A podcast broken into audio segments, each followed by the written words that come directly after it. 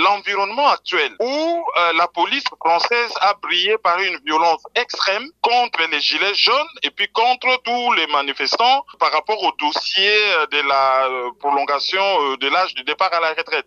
Ce sont des événements qui ont fait beaucoup de blessés, des éborgnés. Il y a eu même dernièrement une manifestation des centaines. Des policiers ont roulé avec des squads sur des manifestants. Tout cet environnement fait des violences a créé une espèce de ras-le-bol. La marmite était et au moindre petit événement, au moindre petit étincelle, la violence va crescendo. Il faut ajouter à tout cela la discrimination dont est victime les populations des quartiers populaires, généralement dont les parents sont des immigrés, donc les Noirs et les Arabes. Effectivement, les émeutes euh, sont visiblement parties euh, des banlieues. Y a-t-il un problème français entre les jeunes euh, de ces banlieues et les forces de l'ordre? Il y a un gros problème, c'est un problème de discrimination. Les jeunes de banlieue qui sont nés ici, qui ne connaissent pas d'autres pays que la France, on les ostracie, ils ne se sentent pas comme français. Il y a une France à deux vitesses. D'un côté, les caucasiens qui ont accès à toutes les formations, les universités, les travails, tout ce qui, euh, voilà, valorisant.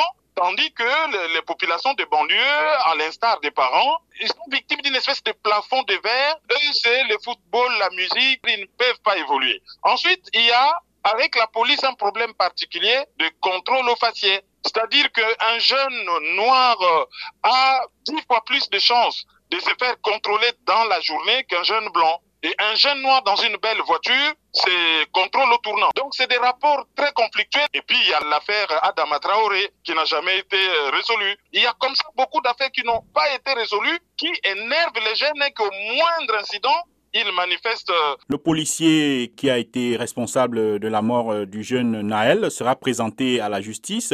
C'est probablement un début de solution. Mais au-delà de ça, quelles sont les solutions durables pour améliorer les rapports entre les jeunes des banlieues et les forces de maintien de l'ordre? C'est déjà une grande première que le policier se retrouve devant le juge. Hein. Généralement, on les envoie devant l'inspection générale de la police, autrement dit des policiers qui jugent d'autres policiers. Et s'il n'y a pas de caméras, c'est souvent un non-lieu, absence de preuves et tout ça ce que les jeunes demandent, c'est la justice. Alors, que doit faire le gouvernement? Le gouvernement doit mettre en place un vaste plan multidimensionnel de lutte contre le chômage, de lutte contre les discriminations, de rénovation des quartiers populaires pour que ces jeunes qui n'ont pas de perspectives d'avenir, qui sont victimes de ce plafond de verre, puissent euh, avoir de l'espoir, qu'ils puissent se sentir français.